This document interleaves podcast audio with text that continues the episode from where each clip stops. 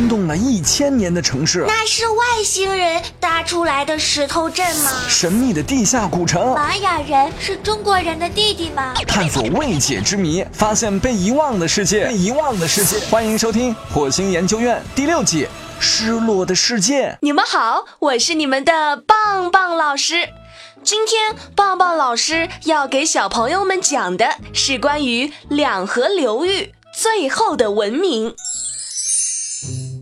小朋友们，你知道两河流域最后的文明是什么吗？两河流域的文明又为什么会消失呢？问题真的好多好多。接下来就和棒棒老师一起回到公元前的两河流域去寻找答案吧。在很多年以前，巴比伦城老是换主人。这一次，在纳波帕拉萨尔的带领下，加勒底人千辛万苦地从亚述人手中夺取了巴比伦城，成立了新巴比伦王国。新国家成立了，可是国力很弱，周围又有很多国家想要攻打他们。后来，新国王尼布贾尼撒二世为了得到盟友的支持。就娶了伊朗高原的米蒂帝国公主。公元前六百一十二年，新巴比伦王国的最大威胁依然存在，它就是亚述王国。可是新巴比伦王国的力量很弱，根本打不过亚述。他们想来想去，就和米底人组成了联军，一举攻下了亚述首都尼尼微。从而消灭了亚述帝国。亚述帝国灭亡后，新巴比伦的领土就扩增了很多。纳波帕拉萨尔之子尼布贾尼撒二世也很好战，刚刚登上王位没几年，他就在叙利亚和巴勒斯坦地区发动了一系列的征服战争。最后，周边的大马士革、西顿、犹太国都臣服了他。看到自己如此厉害，得意的尼布贾尼撒二世又一次向埃及开战，结果他却没有占到任何便宜。无奈之下，尼布贾尼撒二世只好垂头丧气地退回了巴比伦。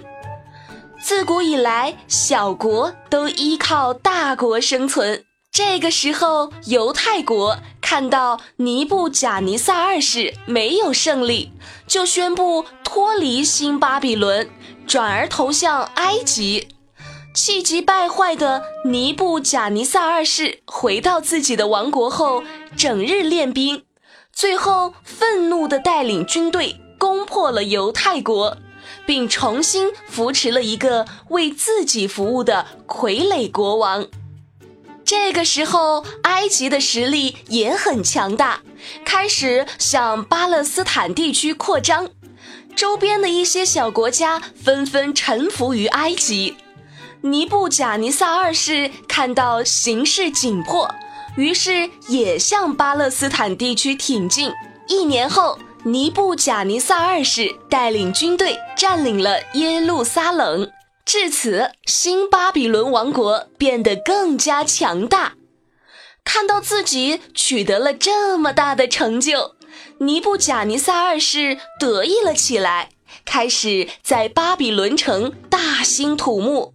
他对巴比伦城进行了重新修整，建造了气势恢宏的巴比伦外城墙及一百多座铜门，修建了巴别通天塔，简称巴别塔，也就是马尔杜克神庙的塔寺，营建了精美绝伦的王宫。看来，这位国王不仅喜爱打仗。还是一位建筑设计师呢。通过这位国王的苦心营造，巴比伦城成为了西亚最壮观、最雄伟的城市。巴比伦文明在他的手中复兴了。早在纳波帕萨尔及其父亲之前，巴别塔就已经存在了。很多位古巴比伦国王都对它做过修整工作。然而，很多外来征服者总是喜欢毁掉它。后来，新的王国继承者纳波帕拉萨尔王对巴别塔进行了重建，把塔建到了十五米高。现在大家所说的巴别塔，其实就是指纳波帕拉萨尔父子修建的这一座。改造后的巴比伦城中最著名的景观，就要数王宫内的空中花园了。据说尼布贾尼撒二世迎娶了米底公主提斯，他非常爱美丽的公主，但公主却因为想家而终日闷闷不乐。为了取悦自己的王妃，尼布贾尼撒二世将全国的能工巧匠集中到一起。仿照谜底的景色，在王宫建造了层层叠叠的阶梯式花园，并在花园中种满了各种奇异的花草。因为花园高出地面很多，甚至比宫廷的院墙还要高，所以从远处看，这就像是一座建在空中的花园，也因此得名“空中花园”。当时很多经过巴比伦的客商、使节见到开在半空中的鲜花，都惊讶地张大了嘴。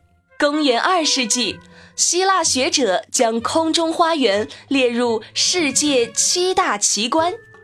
这个花园建好的时间在公元前六世纪左右，不过可惜的是，后来它被毁掉了。在尼布贾尼撒二世做国王的时候，两河流域文明空前繁盛。但是他去世后，两河流域文明也走到了尽头。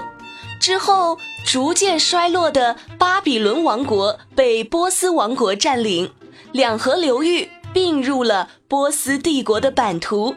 至此，长达三千五百年的两河流域文明就这样结束了。老师，那巴别通天塔长什么样子呢？我们从古希腊历史学家希罗多德那里了解到，这个通天塔由八层巨大的高台构成，高台越高，面积就越小。最顶层的高台上是一所神庙，在高台的外沿还建有螺旋形的阶梯，沿着阶梯。就能绕塔走到塔顶，在塔梯的中央还有可供休息的座位。站在巴别塔上，可以看到整个巴比伦王国，可壮观了。好啦，小朋友们，关于两河流域最后的文明，棒棒老师就讲完了。小朋友们，如果有什么新发现或者有什么建议，都可以评论留言告诉棒棒老师。我们下期再见喽！